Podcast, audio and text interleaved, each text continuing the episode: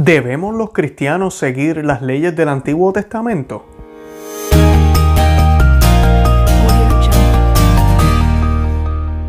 Bueno, bienvenidos a Conoce, Ama y Vive tu Fe. Este es su hermano y amigo Luis Román. Y hoy vamos a estar hablando de una pregunta que me han hecho muchísimas veces. Y es si nosotros estamos obligados a seguir las leyes del Antiguo Testamento. Y antes de comenzar con esto, que primero que nada quisiera eh, recordarles que se suscriban al canal aquí en YouTube que nos busquen también, si no nos pueden ver por video, que nos busquen en, cualquier aplicación de podcast, de audio, como Apple Podcasts, Google Podcasts o Spotify, cualquiera de ellas, y se suscriban por ese medio. Además de eso, estamos en Facebook, Instagram y Twitter. Y nos pueden buscar por conoceamavivetufe.com en el blog. Ahí tenemos artículos de todos los temas, incluyendo este tema de la iglesia, los sacramentos. Ahí pues son ya escritos. Y también colocamos los enlaces para los videos, los audios y todos los materiales que ponemos para ayudarlos a ustedes. De verdad que lo hacemos con mucho amor. Bueno, la pregunta, como les dije, es si nosotros debemos seguir las leyes del Antiguo Testamento y lo vamos a tratar de discutir brevemente. Y pues, primero que nada, sabemos que las leyes del Antiguo Testamento exigían muchísimas cosas. Exigían eh, no comer aquello, no comer aquello, eh, lavar la comida de esta manera, limpiarse de esta otra forma, eh, observar el sábado, el sábado, todo ese tipo de cosas que a veces es un poco confusa, además de que había algunas cosas, ¿verdad? Como eh, si, si, alguien se, se apedreaba a personas, se hacían un montón de cosas que uno dice como que espera un momento, o sea, ahorita los cristianos no hacemos esto, no entiendo cuál es el contraste aquí con la Biblia y eso. Yo quiero sí recordarles algo sumamente importante que yo he dicho muchísimas veces en nuestro programa y es que eh, nuestro Dios es un Dios progresivo, nuestro Dios fue revelando poco a poco su plan, nuestro Dios primero preparó un pueblo, ¿verdad? Para que de ese pueblo viniera la salvación, ¿verdad? Que se convirtió en hombre siendo Cristo, y de esa nación se salvara el mundo entero. Así fue que todo ¿verdad? fue pasando. Nosotros ya estamos en una época donde no es solo un pueblo, es para todos. Y somos miembros entonces ya ahora no de un pueblo, pueblo como tal geográficamente, sino del pueblo de Dios. Y ese pueblo de Dios es para judíos, no judíos, para gentiles, para todo el mundo. Eh, está disponible siempre y cuando acepten el mensaje de Dios, eh, de Cristo. Así que es, esa parte tenemos que entenderla y hay una continuidad. A veces nos sucede que leemos el Nuevo Testamento y sentimos como que Dios cambió de parecer. Parece que en el Viejo Testamento Dios estaba enojado y ahora en el Nuevo Testamento Dios es amor y misericordia. Y no, estamos, estamos perdiendo el punto, no estamos entendiendo bien las escrituras si realmente pensamos eso. E inclusive en, las, en el Antiguo Testamento se nos habla de misericordia, se nos habla de justicia, se nos habla de muchas cosas que se hablan en el Nuevo. Y en el Nuevo, a la gente se lo olvida, pero Jesucristo habla mucho más veces del infierno que del, que del paraíso. Eh, y pueden contar las veces que él habló. Pero esas partes se nos olvida. Siempre nos recordamos de las partes bonitas. Cuando Él habla amén a todo, cuando caminó por las aguas, cuando multiplicó los panes, eh, de eso. Pero se nos olvida cuando entró al templo con un látigo, o cuando le decía a los fariseos hipócritas, o cuando nos dijo, eh, no todo el que me diga Señor se va, se va a salvar. Eh, todo ese tipo de cosas que también el Señor habló muy fuerte se nos olvida. Así que no, es el mismo Dios, es el mismo Dios, el mismo mensaje. Pero en Cristo se han cumplido unas cosas que nos libra de unos aspectos que los judíos del Antiguo Testamento no estaban librados. Y por eso ellos tienen que cumplir con unos preceptos y unas cosas para poder mostrar así la gloria de Dios. Además de esto, también estos preceptos se hacían y Moisés colocó unas leyes inspirado por Dios, pero colocó unas leyes para poder tratar de mantener humanamente al pueblo judío para que tratara de estar lo más fiel posible. Y ustedes saben ya la historia, cuántas veces le fueron infiel a Dios pero lo más fiel posible para cuando llegara el Mesías. Así que esos preceptos, la idea era, era un fin mayor, más que eso que, lo que estaban haciendo. Así que eso lo vamos a ver ahorita. La ley del Antiguo Testamento, tenemos que verla de esta forma, se divide en tres. Está la ley ceremonial o la liturgia, como se dice hoy en día, la, ceremonia, como ellos, todos estos preceptos de, de, los sacrificios que hacían, de tórtolas, de becerros, de cordero, de todo eso. También estaba la ley civil o judicial, que ya son las leyes como tal, y la ley moral, que son, podríamos decir, los mandamientos. Eh, esas son las tres divisiones, y el mismo Tomás de Aquino inclusive habla de esto en la Suma Teológica, él discute esto en, el, en, los, disculpen, en la Suma Teológica. Eh, Tomás de Aquino lo, lo discute dice, debemos entonces distinguir tres tipos de preceptos en la ley antigua. Preceptos morales dictados por la ley natural, preceptos ceremoniales determinados por el culto de adoración a lo divino y preceptos judiciales determinados para mantener la justicia entre los hombres. ¿Ven la diferencia? la ley eh, morales son por la ley natural. Obviamente matar es malo, eh, todo ese tipo de cosas. Lo, que es, lo que no va con la naturaleza está mal. Entonces tenemos los preceptos divinos o de, adoración que son determinados por Dios y eso lo vemos en, el, Viejo Testamento como el mismo Dios le dice a Abraham, le dice a diferentes eh, eh, personas importantes qué es lo que tienen que hacer, eh, cómo construir el arca, cómo hacer los sacrificios, todo, todo fue dictado por el Señor. Y las leyes judiciales que son para mantener ese orden, que todos sabemos que Moisés era el juez, Moisés se sentaba y empezaba a, dar juicio de lo que se iba a hacer, fulano le robó esto, aquel hizo aquello, ah, pues usted va a hacer esto, aquello, usted va a hacer lo otro, era para mantener ese orden. San Agustín también en, en su obra contra Faustum Manicheum escribe, por ejemplo, no codiciará, es un precepto moral cudizará todo varón el octavo día es un precepto simbólico. Eh, o sea que él también hacía esa distinción. Estamos hablando aquí, San Agustín es del 300, ¿verdad? 354 al, al 450. Estamos hablando del cuarto, cuarto siglo. Y bueno, ya Tomás de aquí no es un poco más para acá, ya es tiempo medieval, 1200. Pero la iglesia siempre veía, y los judíos también distinguían esto. Es claro por el contexto de San Agustín que él está utilizando la palabra simbólico para describir lo que hoy consideramos como algo ceremonial o sacramental. Algo que, que, que es visible, pero que realmente eso que estamos haciendo ahí no es lo que está sucediendo como tal, es como el bautismo. El bautismo le echamos el agua al niño. El punto no es que le echamos agua al niño, el punto es lo que está sucediendo a nivel sobrenatural con el alma de ese niño, que el pecado original se está borrando, que están entrando a ser comunidad, ¿verdad? Del, del, cuerpo de Cristo, a ser parte del cuerpo de Cristo. Ahora es parte de la iglesia esa criatura de Dios. Ya deja de ser criatura para convertirse en hijo de Dios. Eso es lo que sucede ahí. O sea que por eso es que no importa cuánta agua le echamos, como algunas personas empiezan a debatir. La ley ceremonial para los israelitas, el pueblo escogido de Dios desde la antigüedad, eh, la ley ceremonial como tal, el pueblo por medio del cual Dios traería salvación del yugo del pecado y la maldad por medio del Mesías. Como tales, Dios les mandó una serie de leyes y reglamentos a seguir con el fin de separarlos de los pueblos aledaños. Y ese era el propósito de todos estos sacrificios, de todo lo que ellos hacían y la manera en que ellos adoraban a Dios. Inclusive, el pueblo de Israel era el único, porque en esa época todos los pueblos tenían sacerdotisa. Era el único que eran hombres los que hacían, los que tenían el sacerdocio.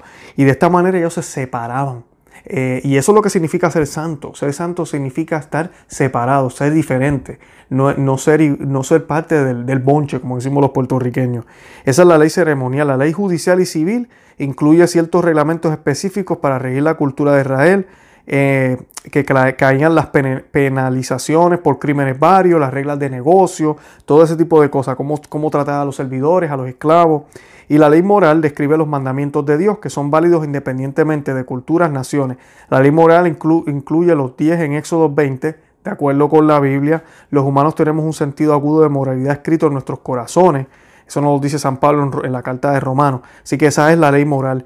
Y nos dice en, en Gálatas, San Pablo nos dice lo siguiente, Cristo nos redimió de la maldición de la ley, hecho por nosotros eh, maldición, porque está escrito, maldito todo el que es colgado de un madero para que en Cristo Jesús la bendición de Abraham alcanzase a los gentiles, a fin de que por la fe recibiésemos la promesa, disculpen, recibiésemos la promesa del Espíritu. O sea que Cristo satisfació la justa ira de Dios que nosotros merecíamos y que nosotros, ¿verdad? merecemos. Él recibió el justo castigo que nosotros merecíamos por nuestra maldad y levantó la maldición de la ley que nos acusaba. Así entonces nosotros recibimos perdón al depositar nuestra confianza en el poder salvador de Jesús. La pregunta que tal vez nos estamos haciendo es cuál de estas tres categorías entonces ya no aplica a los cristianos. Nos aplica solamente la ley moral. Las otras dos no aplican. Las leyes ceremoniales y judiciales del antiguo Israel ya no aplican. Ya no aplican. Es por eso que usted no va al templo o va a la iglesia y usted no ve a sacerdotes sacrificando corderos. Porque el sacrificio de Cristo es y será y siempre, porque es que no hay sacrificio más, más grande y más digno que ese. Siempre va a ser suficiente. O sea que ya no hay necesidad de más sacrificios. Ahora nosotros en la Santa Misa nos hacemos parte del único sacrificio, porque Él nos pidió que hiciéramos eso, porque a través de ese sacrificio nosotros podemos obtener el cuerpo y la sangre de Él. Como Él mismo dijo en la última cena, este es mi cuerpo y mi sangre que serán entregados por ustedes. Él mismo lo está diciendo en la última cena, este cuerpo es el mismo que va a ser entregado. Y eso es lo que estamos haciendo nosotros en la Santa Misa. Lo que bebemos, la sangre y el cuerpo que bebemos a través de las especies de pan y vino, es el mismo cuerpo que fue entregado hace dos mil años en la cruz. O sea que ya la ceremonia, todo lo que se hacía, todo eso quedó anulado gracias al único sacrificio que realmente es perfecto y es suficiente. Y además de esto, la ley judicial ya no nos aplica tampoco, eh, ¿verdad? Porque esto ya indicaba eh, es como indicaban un pacto como tal con Dios. Y ya en Cristo ese pacto se, se, hizo completo. En Cristo ya no hay necesidad. Un ejemplo de eso es la circuncisión. Ya la circuncisión ahora, en vez de ser algo físico, para poder eh, hacer un pacto y un signo entre Dios y nosotros, ya nosotros hacemos un pacto de corazón con Él a través del bautismo. A través del bautismo en Cristo, ¿verdad? Que Él mismo nos ordenó.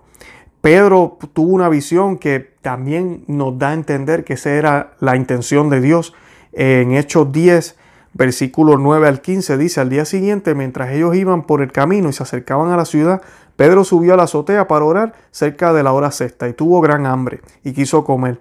Pero mientras le preparaban algo, le sobrevino un éxtasis y vio el cielo abierto y que descendía algo semejante a un gran lienzo que atado de las cuatro puntas era bajado a la tierra, en el cual había de, todo, de todos los cuadrúpedos terrestres y reptiles y aves del cielo.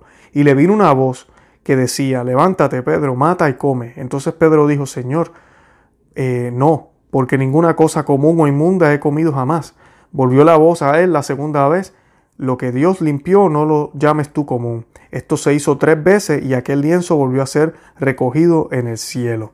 Y es bien importante esto. Si se acuerdan, hay unas palabras en Apocalipsis que Cristo le dice a, que está haciendo las cosas nuevas, que todo lo está haciendo nuevo. Mel Gibson en la película de la Pasión de Cristo coloca esto en el momento en que Cristo está cargando la cruz y se encuentra con las mujeres. Él también le dice, ¿verdad? Estoy haciendo las cosas nuevas. Y es exactamente lo que sucede. En Cristo la humanidad vuelve a nacer. En Cristo la humanidad se renueva. Ustedes saben que la humanidad fue destruida eh, por culpa de un árbol, al lado del árbol, porque ese fruto fue cogido sin permiso. Ese fruto fue cogido, fue agarrado con otras intenciones. En cambio, Dios en un madero se entrega, Él, el fruto eterno, el alimento eterno, se entrega voluntariamente. Y nosotros como no podemos agarrar algo como, como lo que es Dios, Él se hace alimento para que así lo podamos consumir. Y así se hace la humanidad nueva. Si a través del mordisco del fruto que no debimos agarrar o tomar, nuestra humanidad quedó perdida, a través del fruto que Él mismo se hace para nosotros, nuestra humanidad queda redimida y salvada. O sea que lo que antes había sido destruido, lo que antes había sido desordenado, había sido eh, puesto de una forma mala, ahora ya no lo es. Así que nosotros, como cristianos, ya no vemos impurezas en ninguno de los alimentos. Siempre recordemos, no voy a entrar en esa teología del Antiguo Testamento, pero todos estos preceptos que tenían los judíos son tipos, son maneras de poder simbolizar y llevar un mensaje, de poder simbolizar de que hay unas cosas que son puras y otras no pero no necesariamente como tal. Es como decir el cerdo, oh, de momento el cerdo era malísimo, era impuro. No, el cerdo era igual que cualquier otro animal, pero el cerdo para los judíos era impuro, ¿ok? Era impuro por diferentes razones, ¿verdad? Pero era impuro y era una forma de poder manifestar su consistencia e insistencia en seguir unos mandatos. ¿Por qué tú sigues esos mandatos? Por un Dios vivo. Y ellos podían eh, enviar esa señal, ese signo a otros pueblos y a través de su ejemplo cuando ellos seguían todo este tipo de preceptos y les recordabas a ellos la obediencia que ellos debían seguir a Dios. Ahora de eso no depende, de las obras que hagamos aquí no depende, sino depende de la gracia. Y esa gracia no estaba disponible hasta que Cristo murió en la cruz. Por eso ya esto no importa. Ya lo que hagamos aquí abajo realmente no es importante en ese sentido. Sí las acciones, no estoy hablando de hacer, de hacer el bien, no estoy hablando de tener, de guardar los preceptos que sí importan, porque esto ya estoy hablando de lo práctico, no estoy hablando como tal de ir a misa, de, de seguir los mandatos que el Señor sí nos dio, eso no, eso sí hay que seguirlo porque Él quiere que lo hagamos. Pero él en Cristo, ya esas dos cosas, ¿verdad? Cambian completamente. Y es por eso que ninguno de estos preceptos ceremoniales del pasado hay que seguir. Y ninguna de esas leyes judiciales como tal tampoco hay que seguirla. Lo único que hay que seguir realmente es el mandamiento moral y lo que Cristo estableció. Ahora, si quiero aclararles una cosa, lo que nosotros hacemos ahorita tiene eco y explicación en lo que se hizo en el pasado. Por eso el Antiguo Testamento fue incluido en la Biblia. Y les voy a dar un ejemplo bien sencillo y es la Eucaristía. La Iglesia Católica tiene una teología hermosa en la Eucaristía. Jesucristo nos da un catecismo increíble en el Evangelio de San Juan capítulo 6.